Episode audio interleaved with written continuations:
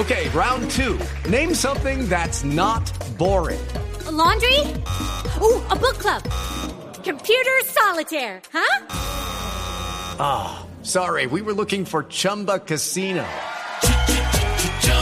That's right. ChumbaCasino.com has over 100 casino style games. Join today and play for free for your chance to redeem some serious prizes. ChumbaCasino.com. No purchase necessary. Full prohibited by law. 18 plus terms and conditions apply. See website for details. Yo le dije a mi esposo, siento que a mí no me va a llegar ese trasplante. Perdí la fe. Ya yo estaba desesperada porque yo estaba muy enferma. ¿Cómo me sentí cuando me dijeron que había un donante? Esa fue la felicidad más grande que tuve mi familia, mis hijos, mi mamá, mis vecinos. Eso fue la alegría, eso yo gritaba de la alegría. Hola. Hoy 14 de octubre se conmemora el Día Mundial de la Donación de Órganos, Tejidos y Trasplantes. Pero de todos modos, este es un tema de gran importancia que debemos tocar con más frecuencia, así que hablemos sobre eso, no dejen de escuchar. La vida es un regalo. ¿De quién? Esa es la gran pregunta. Pero no hay que ponernos existencialistas.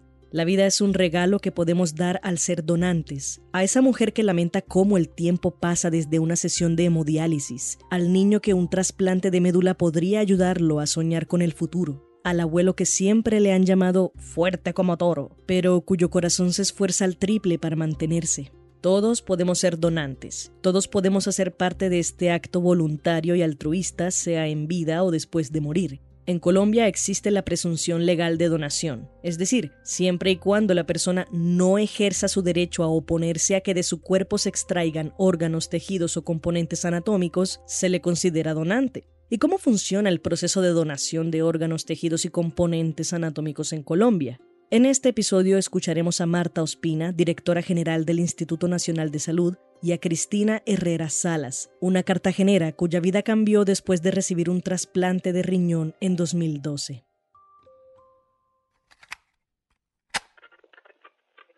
Esto es Impertinente. Mi nombre es Paula Cubillos. Quédense con nosotros.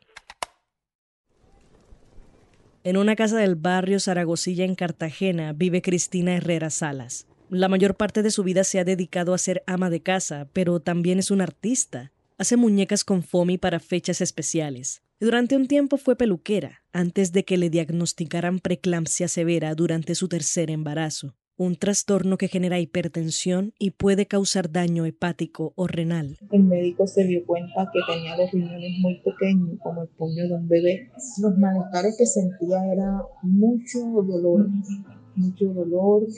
Ya tenía mal sabor en la boca como de óxido sentía la boca muy dulce también.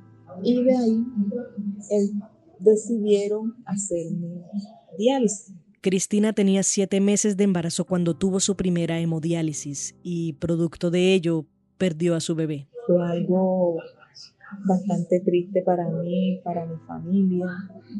Y de ahí quedé haciéndome hemodiálisis. Diálisis con la cual el médico me dio a escoger las dos opciones que había, era hemodiálisis y diálisis peritoneal.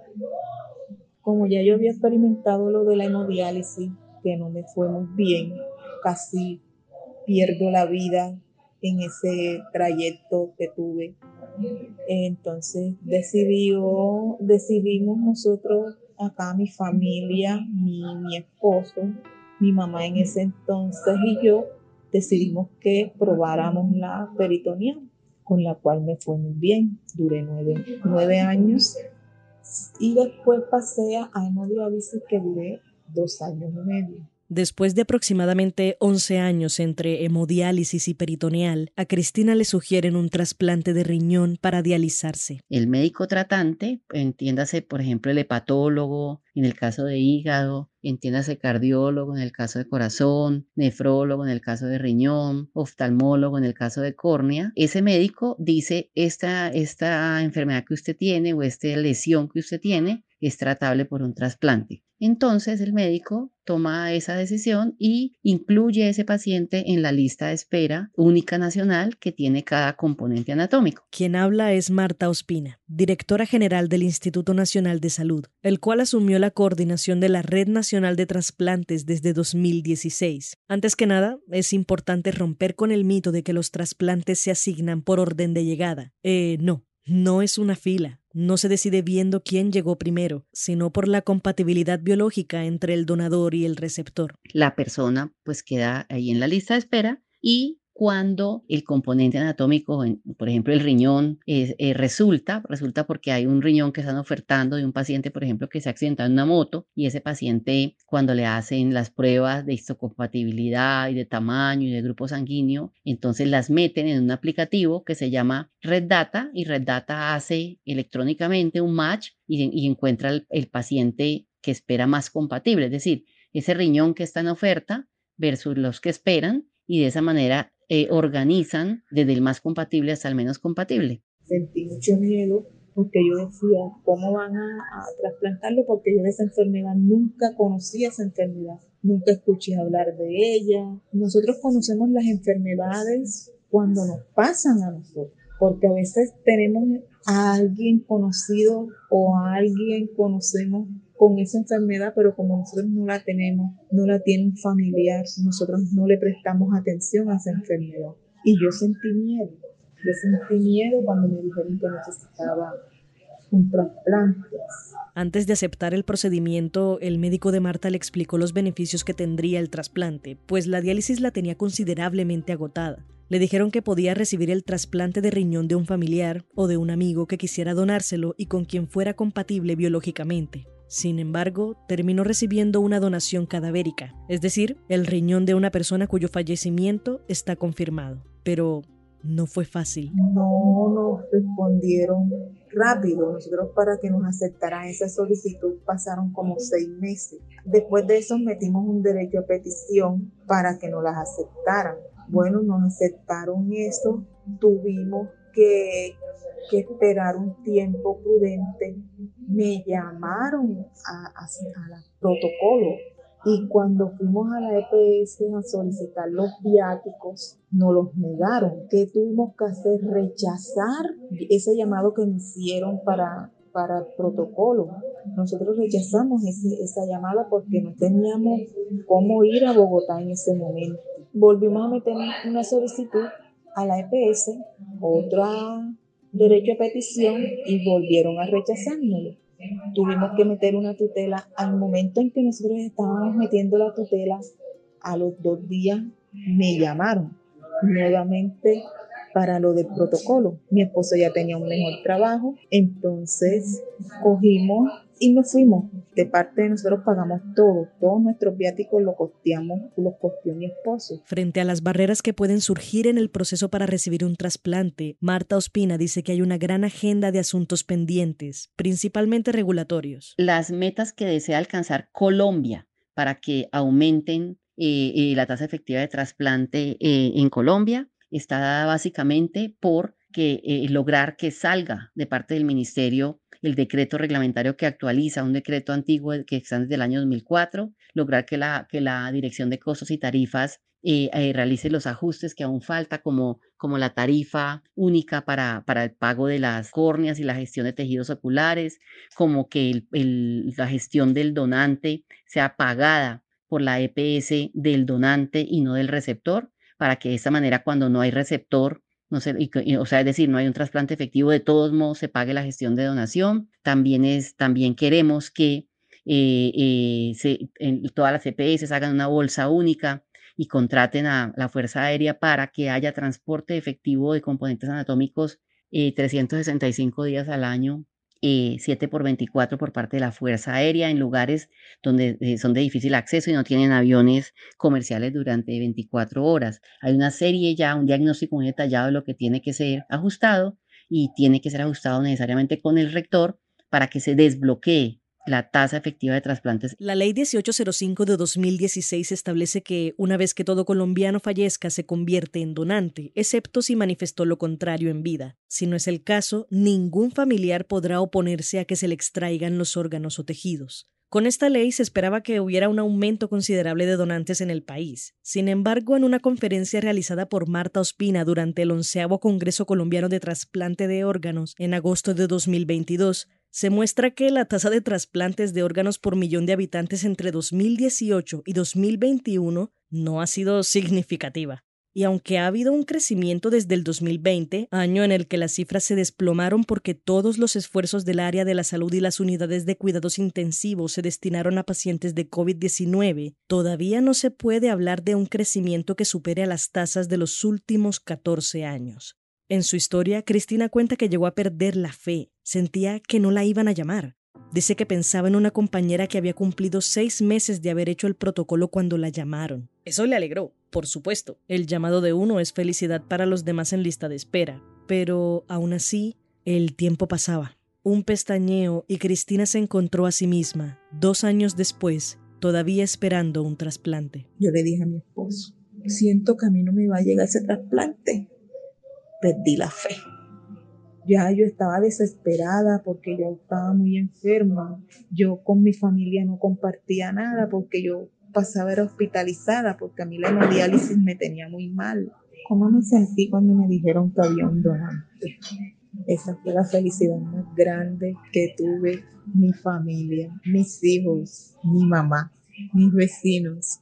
Eso fue la alegría, eso yo gritaba de la alegría. Cristina empacó su ropa y gracias a unos ahorros que tenía su esposo compraron los tiquetes y volaron hasta Bogotá. Cuenta que el trasplante llegó en el momento que más lo necesitaba. Su salud estaba muy deteriorada y su cuerpo no resistía más. Nos recibió el jefe de, de trasplante, nos llevaron al quinto piso de la clínica Colombia de Bogotá. Él me explicó que había un riñón de un muchacho joven y entre esos que estábamos entre el rango de, de, los posibles que podían ser trasplantados por ese riñón, yo fui la que más tuve compatibilidad con ese riñón. Me llevaron a la sala de preparación, me quitaron los espinta uña de, de las manos, de los pies. De ahí me pusieron ya la bata y de ahí cuando me colocaron el catéter me llevaron a sala de cirugía. Me acuerdo.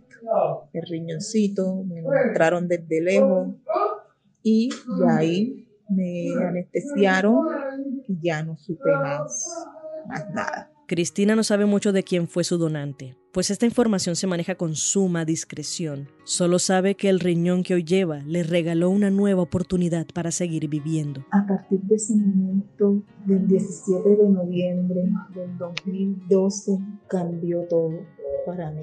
Festejo mis cumpleaños, yo antes no celebraba cumpleaños y a partir de ese momento me gozo la vida, bailo, gozo, soy otra persona comparto con todo que pueda compartir y agradecida con esa familia que a pesar de su dolor decidió dar vida a otras personas.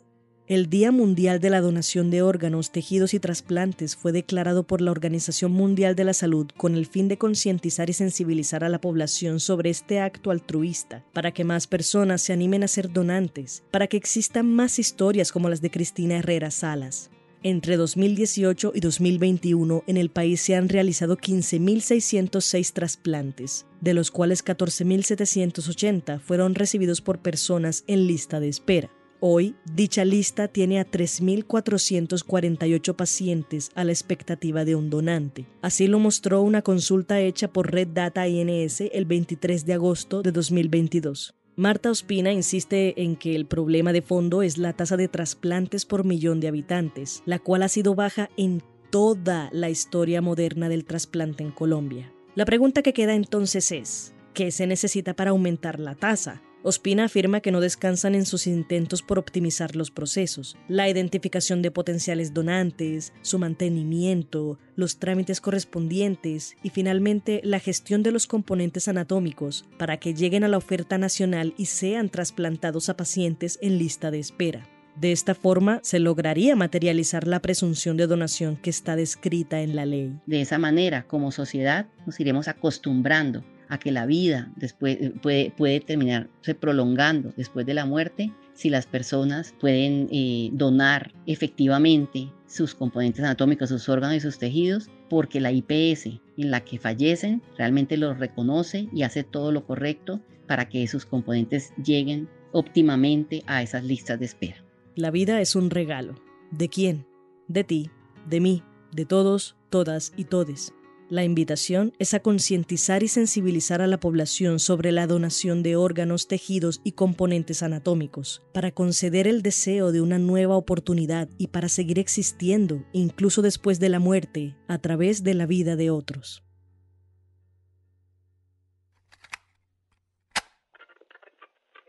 Este fue el episodio 47 de Impertinente, el podcast de opinión de El Espectador. Si quieres escuchar más, entra a www.elespectador.com o a tu plataforma de streaming favorita. Agradecemos a Marta Ospina, directora general del Instituto Nacional de Salud, y a Cristina Herrera Salas, valiente sobreviviente, por su participación. La producción y edición estuvieron a cargo de Paula Cubillos.